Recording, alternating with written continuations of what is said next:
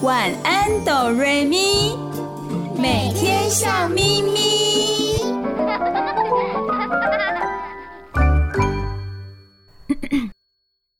准备好了吗？我们要开始喽！预备备，开始。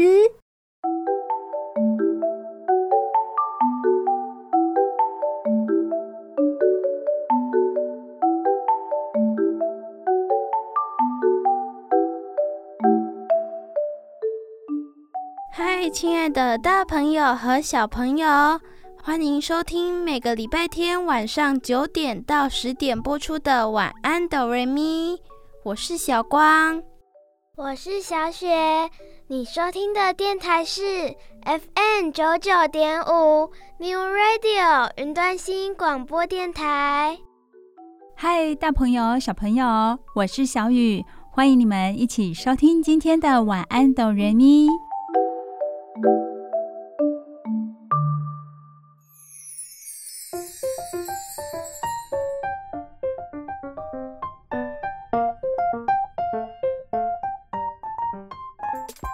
小雨有几次跟着小光和小雪出游的机会，我有发现哦。小光特别喜欢捡一些特别的石头，然后把它们收藏好。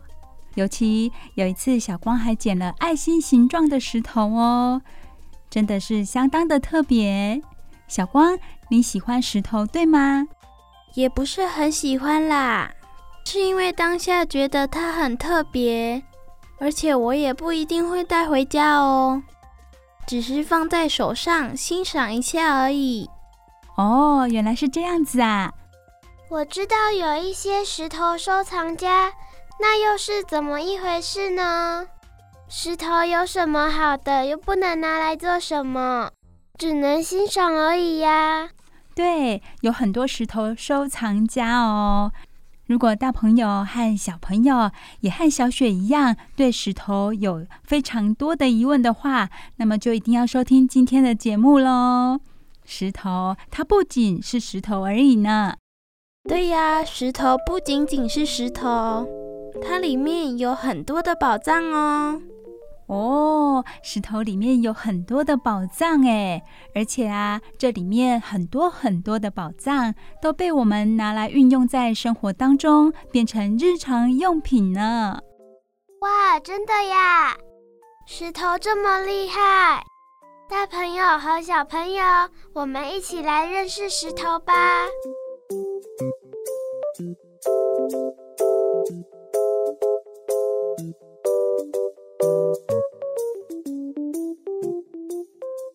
好，现在我们就一起来认识石头，还有石头里面的矿物。没错，石头里面的宝藏就是我们所谓的矿物。矿物是藏身在石头里的宝藏。地球上的石头形形色色，就是因为组成的矿物不同。即使由相同的矿物组成，比例不同。或是石头诞生的方式不同，结果也会不一样。原来是这样啊！可以打个比方吗？让大朋友、小朋友更能了解哦。好啊，比方说，同样是云母、长石、石英这三种矿物，它们是以沉积的方式形成的砂岩。就和从火里诞生的花岗岩相差很多。这就像同样使用面粉、蛋、糖、发粉和奶油，但分量与做法不同，就可以变化出蛋糕、面包、泡芙、饼干等各种糕点。哦，我听懂了，原来成分一样。但是制作的过程、形成的原因不一样的话，它的样子就变得不一样，人们给它的名字当然也会不一样。那么，到底什么是矿物呢？矿物是指天然形成的固体，而且是地壳里的各种化学元素，在地底冷却结晶后产生的。目前地球上有发现的矿物高达四千多种，其中只有十多种矿物的蕴藏量丰富。我们知道的大部分石头，就是由这十几种矿物组成，所以这些矿物又称为造岩矿物。常见的有云母、石英、长石、角闪石、方解石、灰石等。这么说来，小光，你发现一些特别的石头，它里面就有这些成分哦。对呀，这些造岩矿物有的已经运用在我们的日常生活当中哦。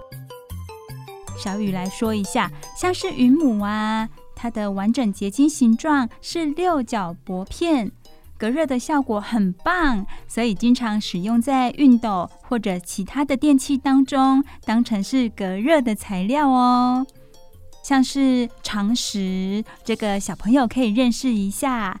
长石，长短的长，石头的石。长石是组成火成岩和变质岩最主要的矿物，它容易风化成粘土。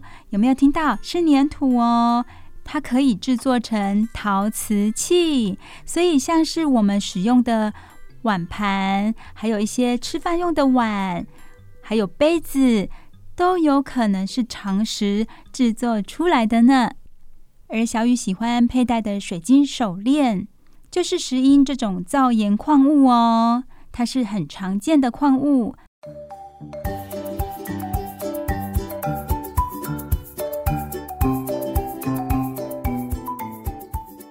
除了刚刚小光提到的造岩矿物之外，还有其他珍贵的矿物。这些矿物在地球上的含量虽然不多。可是也化身为各种器具或装饰用品，运用在我们的日常生活当中哦。接下来要介绍的叫做金属矿物，由小雪来介绍给大家吧。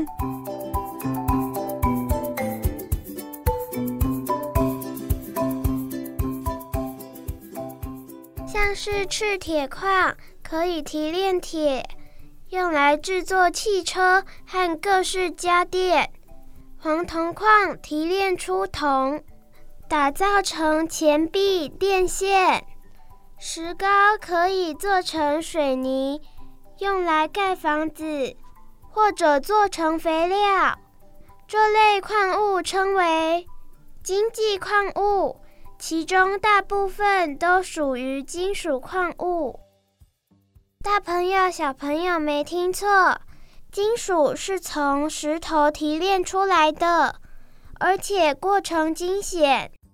首先，必须将含有金属矿物的石头开采出来，然后经过压碎、分离、高温火炼、溶解、纯化等步骤，才能变成金属。就算变成金属，也只是材料而已，要升级变成器物，还得经过一番敲击打磨的铸造过程。谢谢小雪的介绍哦。原来我们日常生活中知道的一些金属，它是从石头里面提炼出来的耶，这连小雨都不知道。哇，大朋友小朋友，今天我们真的是增广见闻喽！小雪终于知道为什么古人要拿石头来付钱了，因为金钱就在石头里面呀。所以古代人很聪明哦。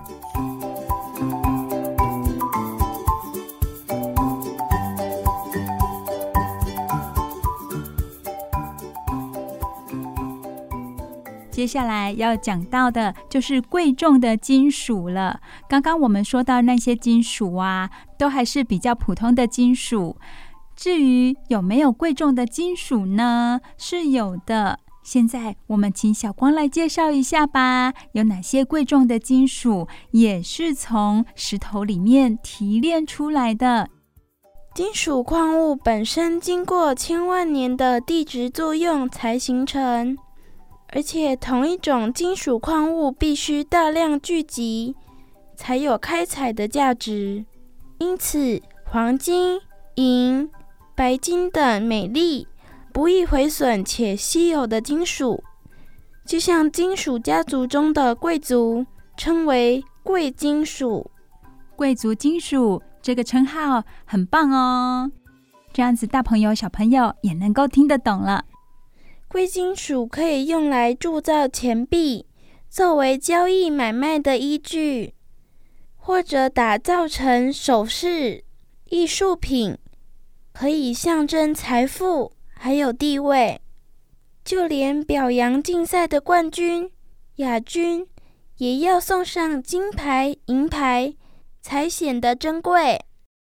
对啊，像是一些很正式的比赛，或者是国际的比赛项目，如果选手得到金牌、银牌，他们得到的金牌、银牌都是真的哦，货真价实的。我得过巧克力做的金牌，很好吃哟。哎呦，那个是小朋友游戏的金牌啦。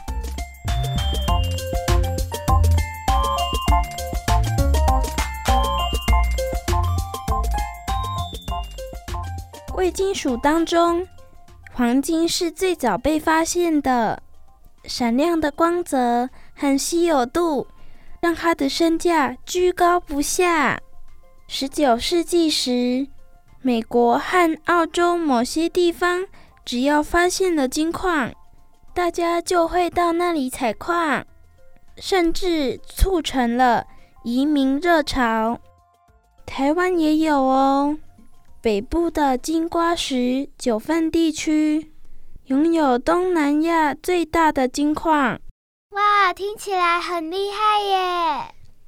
是从十九世纪开采，全盛时期每年产量有两公吨以上，当地因此蓬勃发展，风光一时。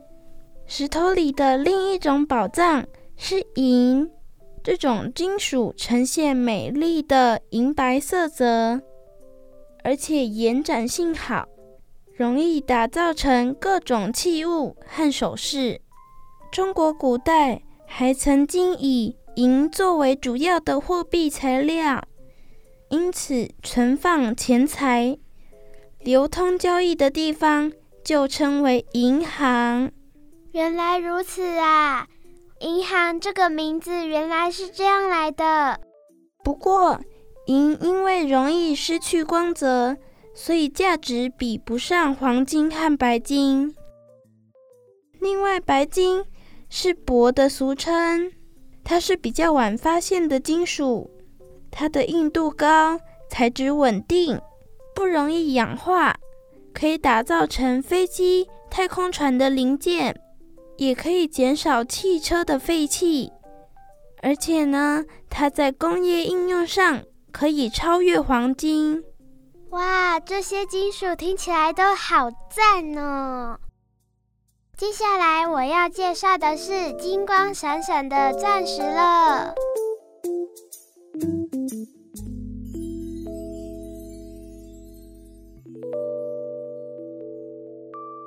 石头里面蕴藏了许多神奇的宝物，除了造岩矿物、金属矿物、贵重的金属之外，还有什么呢？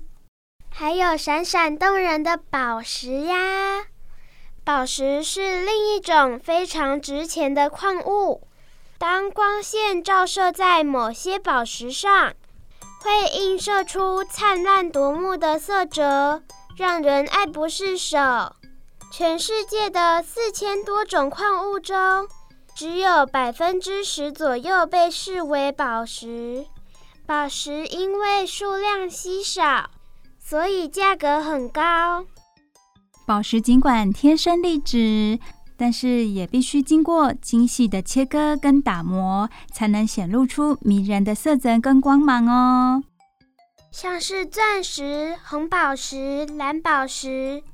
他们就是宝石界的巨星，从国王的皇冠、贵族的装扮，到现代新娘的首饰，都少不了它们，来增添光彩与尊贵。其中的钻石是目前已知世界上最硬的自然物质，经过琢磨之后，就会发出耀眼的光芒。而且，钻石的产量有多稀少呢？两百五十公吨的岩石，只能取出零点二公克的钻石，所以钻石的价钱很高。谢谢小雪为我们介绍闪亮亮的宝石哦。另外，小雨想补充的是，钻石和石墨，绚丽的钻石和黑漆漆的石墨。都是纯碳构成的耶，只是它分子的排列方式不同。钻石的硬度非常高，又可以充分折射和反射光线，所以光彩夺目，成为价值连城的宝物。而石墨它是什么呢？石墨是最软的矿物之一，真的很特别吧？钻石和石墨，它们构成的成分是一样的。只因为分子的排列方式不同，一个就变得很硬，一个是世界上最软的。最软的石墨可以在纸上留下痕迹，用来制作铅笔的笔芯。没错，就是大朋友、小朋友所熟悉的铅笔的笔芯，它就是石墨，是非常亲切方便的生活用品。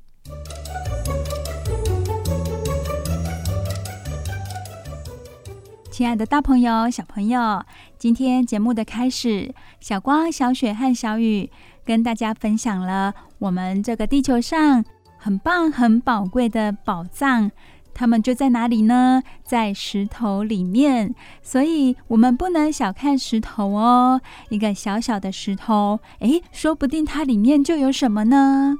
钻石，闪亮亮的钻石，是吧？下次如果大朋友带小朋友到户外玩耍，看到一些石头啊，可以把它拿起来欣赏欣赏一下，然后回想一下小雨、小光和小雪在节目说的一些内容，让我们对这个世界有更多的认识。大朋友、小朋友，你收听的节目是晚安哆瑞咪，每个礼拜天晚上九点到十点播出。就在 FM 九九点五 New Radio 云端新广播电台。接下来，小雨也准备了好听的故事要说给大朋友、小朋友听哦。我们先休息一下，听首好听的歌曲。不要走开，我们马上回来哦。睡前小故事，大家来听故事喽。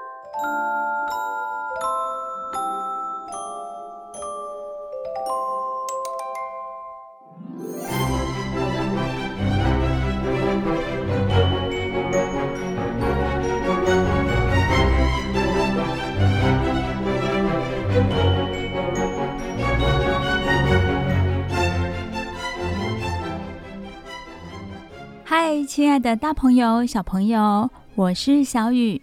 欢迎收听每个礼拜天晚上九点到十点播出的《晚安，懂人咪》。你收听的电台是 FM 九九点五 New Radio 云端新广播电台。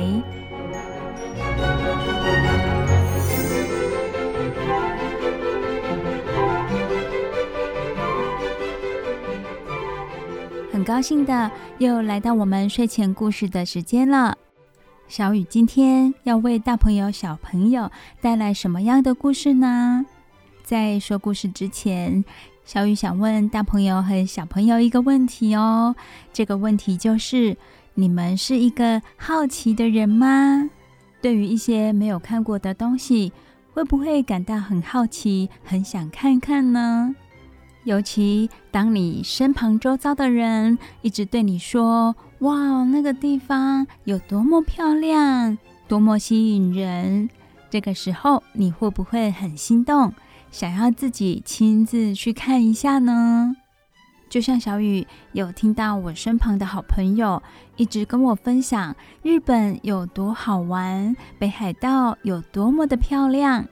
虽然口头上我没有表达什么意见，但是我的心里已经开始蠢蠢欲动了。于是呢，我就会开始去看一些日本的旅游行程，然后开始存钱，为自己计划好，有一天也要到日本去走走，看看那里的风光，满足自己的好奇心。如果亲爱的大朋友、小朋友，你和小雨一样是一个充满好奇心的孩子，那么一定要收听今天的故事哦。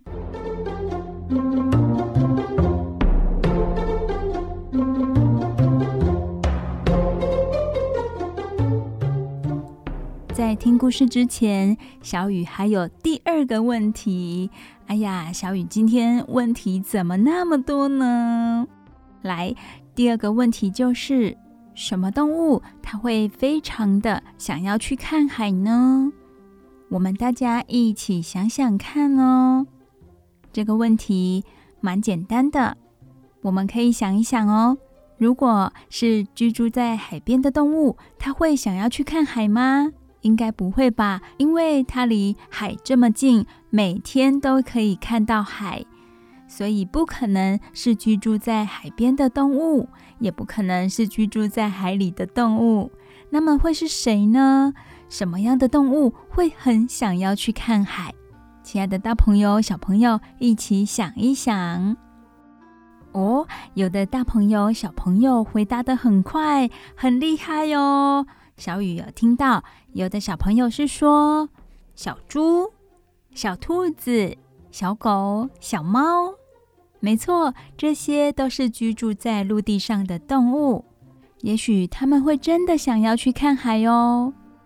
那么，有什么动物是最不可能到海边的呢？再想想看哦。也许我们可以从它住在山里。这个方向去思考。哇，太好了，太好了！小雨有听到答案了。我有听到小朋友说老虎，因为老虎居住在山里头，它很少到海边去，几乎一辈子都不会到海边去，所以他觉得是老虎。Bingo！小雨今天呢要讲的故事。就是跟老虎有关，它是一只很想很想去看海的小老虎。今天故事的名字叫做《想看海的小老虎》。居住在山里头的小老虎，距离海边这么远，它要怎么样到海边去看海，去欣赏海呢？这感觉起来很有趣哦，也感觉像是一个冒险的故事。现在小雨就要说给大家听喽。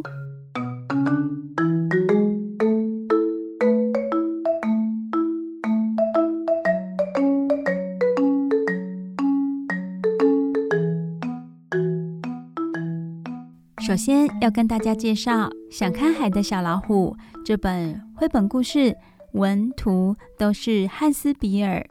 在书本的封面上，小雨看到了，这是一个雪地。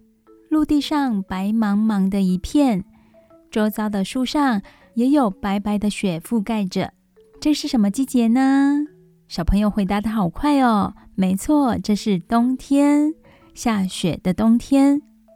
画面上，小雨有看到一只小白熊，它的后面跟着一只小老虎。小白熊怎么会遇到小老虎呢？而这只小老虎，它就是那只想看海的小老虎。它们之间的关系是什么呢？故事的发展又是如何？现在故事开始喽！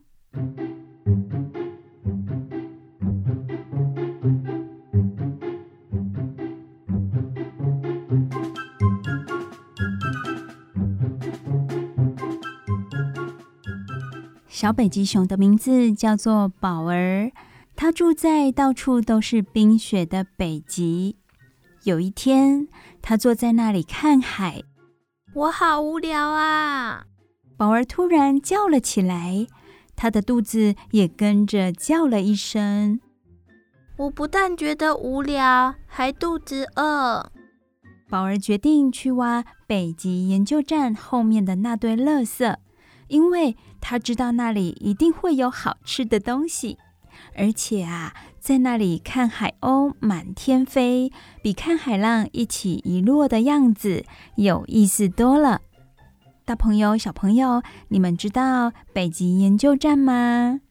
我们会有一些研究员特地在北极的地方设立一个研究站，在那里观察天气的变化以及生态环境。而研究员他们平常吃剩的食物，一些厨余、垃圾，就会堆放在研究站的后面。这只小北极熊宝儿非常的聪明哦，它知道那里可能有食物。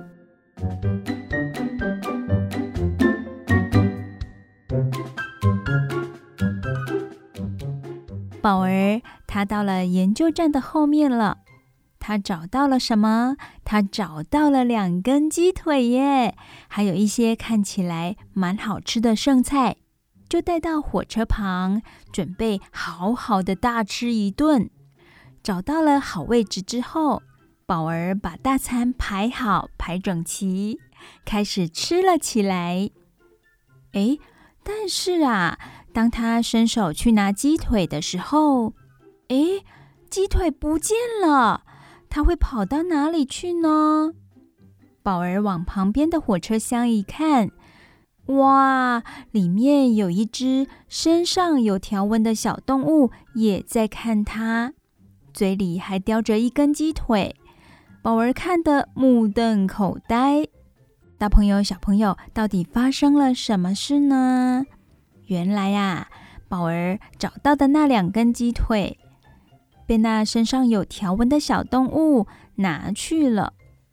正当宝儿看着有条纹的小动物目瞪口呆的时候，没想到那只有条纹的小动物却哭了起来。宝儿问他：“你是谁？”“我，我叫泰格，我好饿。”“嗨，我叫宝儿。”你多拿一些去吃吧，顺便告诉我你在这里做什么。泰格一面吃一面说：“我啊，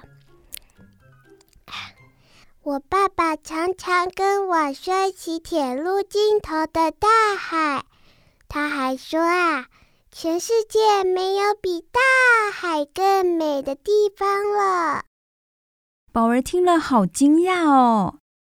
他真的这样跟你说吗？泰格回答：“对呀，所以我一直很想去看看。我以为这辆火车可以带我去看海，没想到火车走了好久，都还看不到海。我好怕，好累，好想回家。哦”说着说着，泰格又哭了起来。宝儿说：“别怕，泰格，我也常常离开家，有时我也会迷路，但是总是有个谁帮助我回到家，所以现在我也会帮你。你要不要先睡一下？我会在旁边守着你。”泰格听了，果然安心的睡了。没多久，宝儿也跟着睡着了。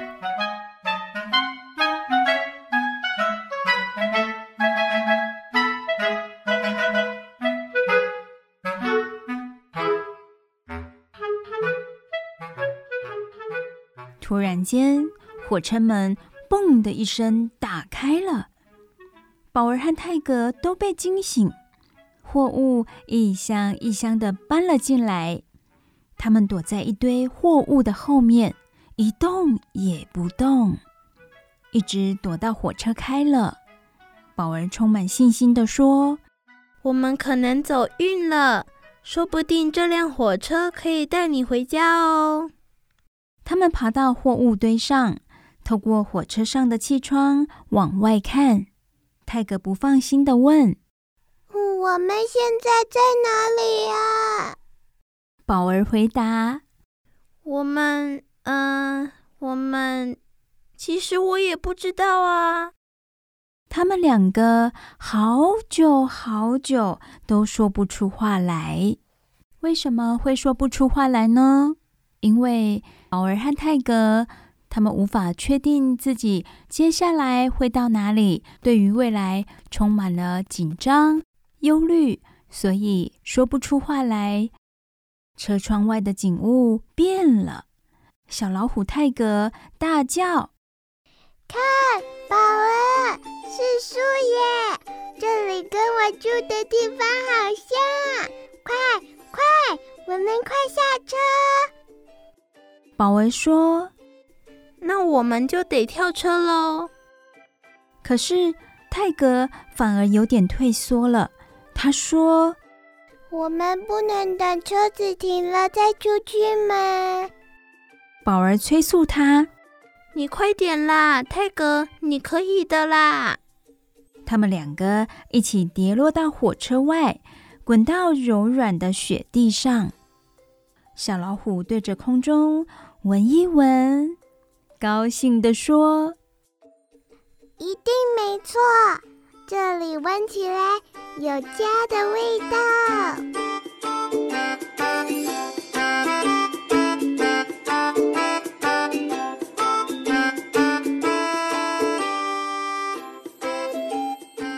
宝儿和泰格走了一段路之后，宝儿问泰格：“现在该怎么走呢？”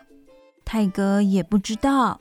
他说：“我闻不到熟悉的气味了。”一只雪白的大猫头鹰朝他们冲下来，挡在他们面前。你们在找什么呀？啊！宝儿说：“泰格想回家。”猫头鹰说：“还远得很呢。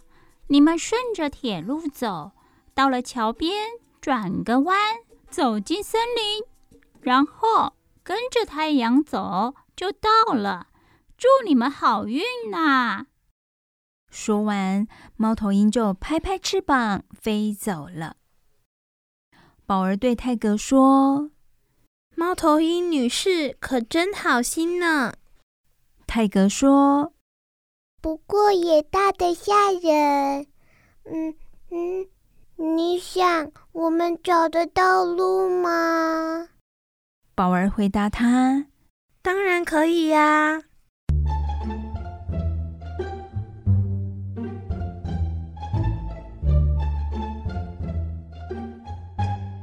他们到了桥边，就转进森林里，跟着从树缝里看到的太阳走。最后，他们来到一条溪边，停了下来。因为泰格不敢过溪，宝儿对他说：“不用怕，我帮你。”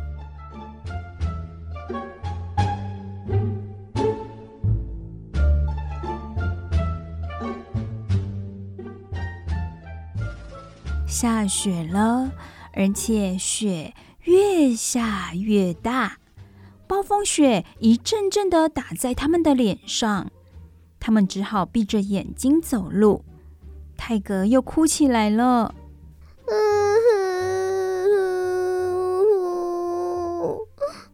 宝儿说：“这样吧，我们找个地方躲一下，等风雪停了再走。”大朋友、小朋友，泰格的个性真的比较胆小懦弱哦。宝儿会继续帮助他吗？到底泰格能不能安全的回到家呢？故事接下来的发展到底是怎么样呢？亲爱的，大朋友、小朋友，先让我们的大耳朵、小耳朵休息一下，听一首好听的歌曲。待会小雨会继续为你们说接下来的故事哦。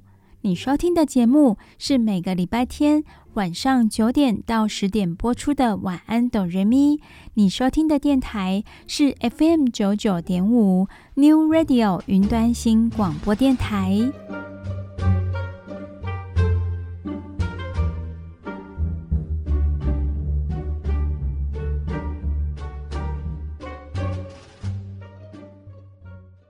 不要走开我们马上回来哦。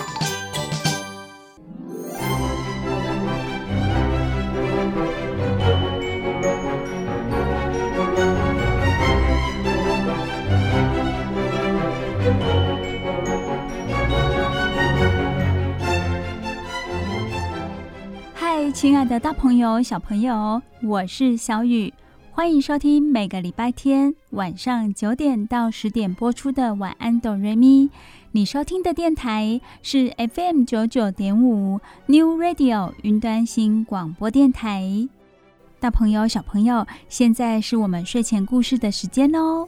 小雨今天跟大家分享的故事叫做《想看海的小老虎》。刚刚我们说到哪里呢？有一只小泰迪熊，它叫宝儿。有一天，它肚子饿了，到研究站的后面找食物。找啊找的，它找到了两只鸡腿，还有一些剩菜。它拿着这些食物来到了火车上。它把食物摆好，正要吃的时候，诶，它发现它带来的两只鸡腿竟然不翼而飞了。后来才发现是一只小老虎偷走了那两只鸡腿。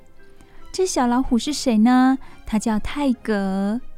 泰格说他想要去看海，因为他的爸爸妈妈告诉他海非常的美丽，所以他很想亲自去目睹一下海到底长什么样子。为了要看海，他已经迷路了。而且他这个时候已经不想去看海，他想赶快回家。宝儿听了，非常的同情他，决定陪他找回家的路。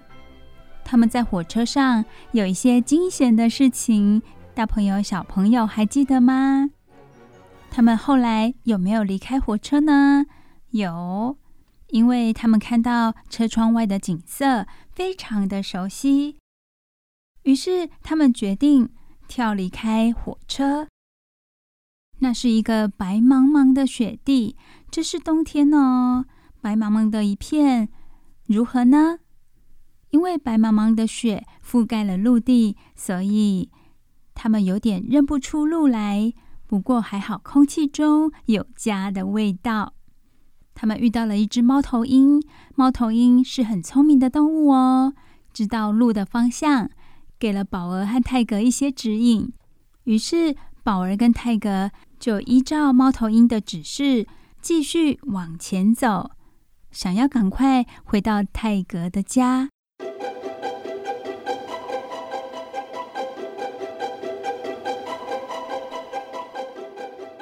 到底宝儿会不会继续协助泰格呢？而泰格到底最后能不能安全地回到家呢？接下来的故事，小雨就要说给大家听喽。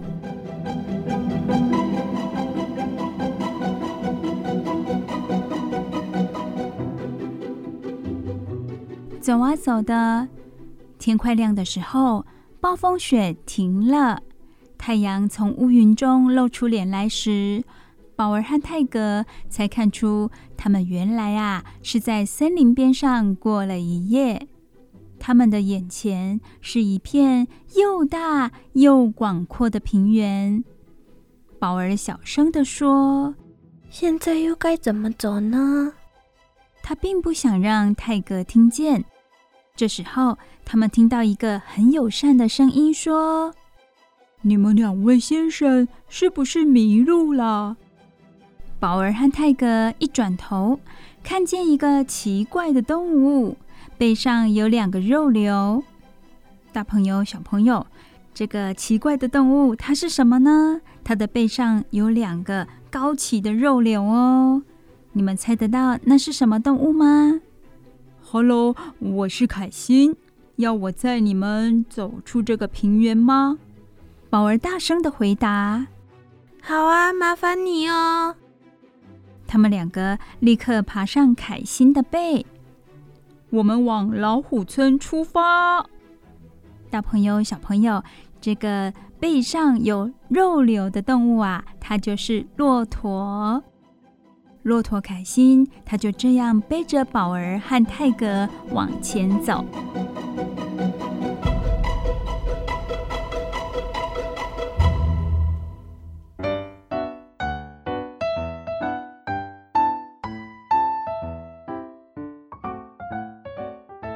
当他们越接近老虎村，泰格的心情就越兴奋。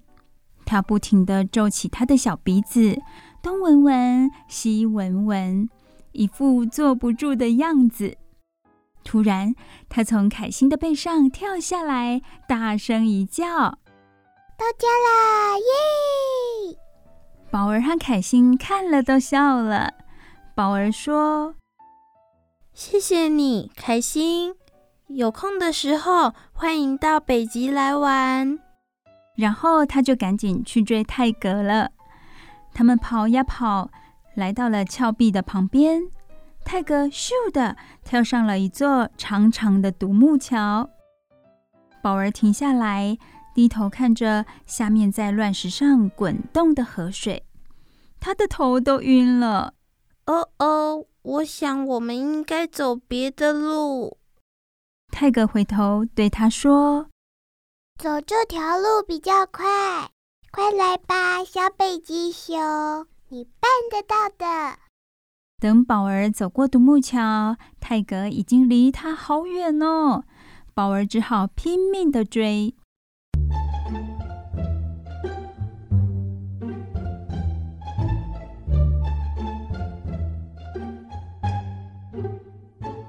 有一只啄木鸟叫住了宝儿：“嘿，小北极熊，这个地方到处都是老虎，不安全哦。”宝儿听到树林里发出沙沙的声音，他转头看见两只好大的老虎站在他的前面，小小的泰格就站在两只大老虎的中间。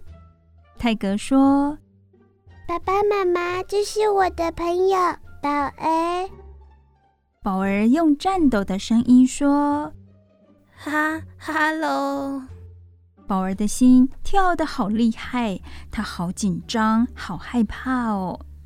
老虎妈妈对宝儿说：“小朋友，你别怕，我们不会伤害你。”泰格和宝儿把冒险的经过告诉老虎爸爸。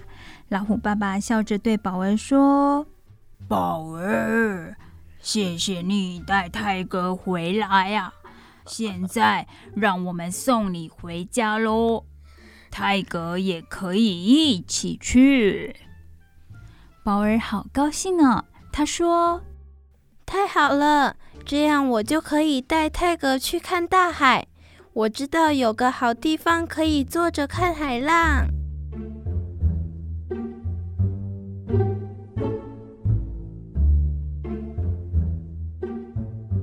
回北极的路很顺利，有老虎爸爸帮忙，泰格和宝儿就不会再迷路了。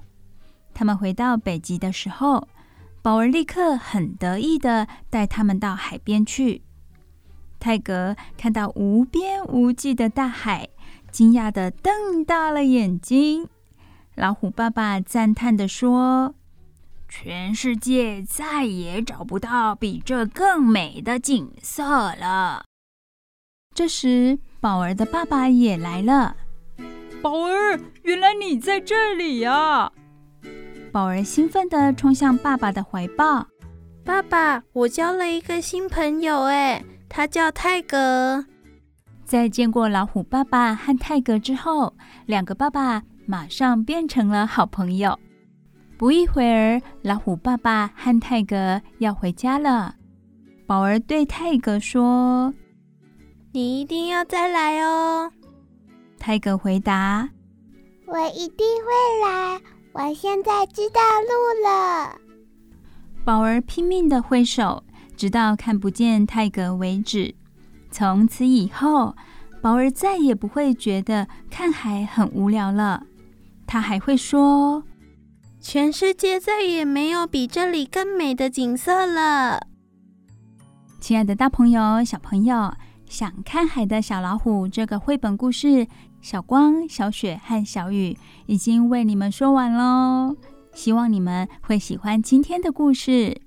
一只小老虎，它从来没看过海，只听爸爸妈妈说海非常的美丽，于是充满了好奇心的它。想要独自去目睹海的真面貌，可是后来迷路了。幸好遇到了宝儿这个住在海边的北极熊，一直在帮助他。带着个性胆小懦弱的泰格回到森林里。很巧的是，泰格的爸爸非常的有礼貌，为了感谢宝儿的帮忙，很热心的要带他回到北极去。这下子，泰格看到海了，他非常的开心。大朋友、小朋友，通常我们居住在一个环境，因为太习惯了，所以不会去观察或去注意到这个环境的美。就像宝儿，他觉得居住的这个大海，他再熟悉也不过了，没有什么好看，没有什么新鲜的事情。但是对于小老虎来说，大海是多么新奇有趣的地方啊！当我们觉得不足为奇的事情，在别人看起来却非常的新鲜有趣呢，是不是很特别呢？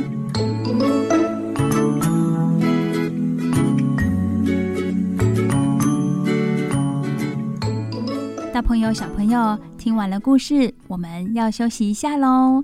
你收听的电台是 FM 九九点五 New Radio 云端新广播电台。你收听的节目是每个礼拜天晚上九点到十点播出的《晚安哆瑞咪》。我是小雨，我们休息一下，听好听的歌曲喽。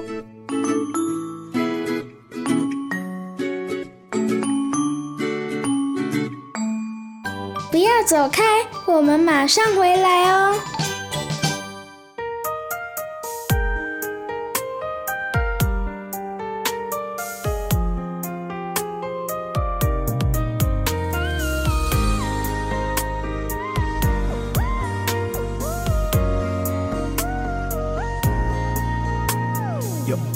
微笑能驱赶所有坏心情，多想把你捧在我手心，柔软像棉花糖，想一口咬下去，让你侧脸靠在我胸前，侧耳倾听，勾勾手指头，说好了不许耍赖皮，喜欢你身上的孩子气，最简单的承诺，直到下个世纪。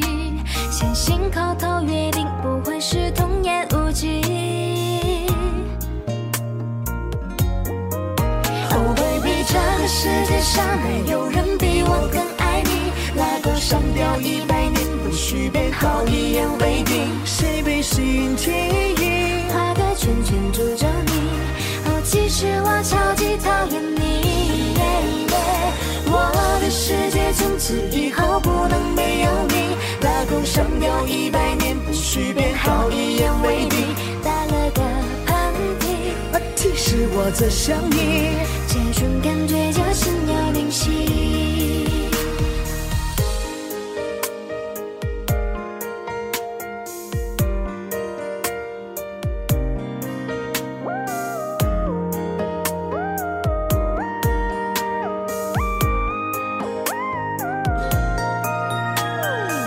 手指头说好了，不许耍赖皮。喜欢你身上的孩子气。最简单的承诺，直到下个世纪。相信口头约定不会是童言无忌。Oh baby，这个世界上没有人比我更爱你。拉钩上吊一百年不许变，好一言为定。谁被心记忆？其实我超级讨厌你我的世界从此以后不能没有你。大朋友、小朋友，时间过得好快哟，又到了我们节目的尾声了。你收听的节目是《晚安哆瑞咪》，每个礼拜天晚上九点到十点播出的节目哟。只要你今天晚上收听了晚安哆瑞咪，保证你接下来的礼拜一到礼拜六每天都会笑眯眯哦。我是小雪，我是小光，你收听的电台是 FM 九九点五 New Radio 云端新广播电台。亲爱的大朋友、小朋友，非常感谢你今天的收听。小光、小雪和小雨爱你们哦！大家晚安，拜拜。晚安，拜拜。晚安，有好梦哦，拜拜。拉钩想要一百年，必须变好一言为定。打了个喷嚏，其实我在想你，这种感觉叫心有灵犀，这一生与你纠缠不清。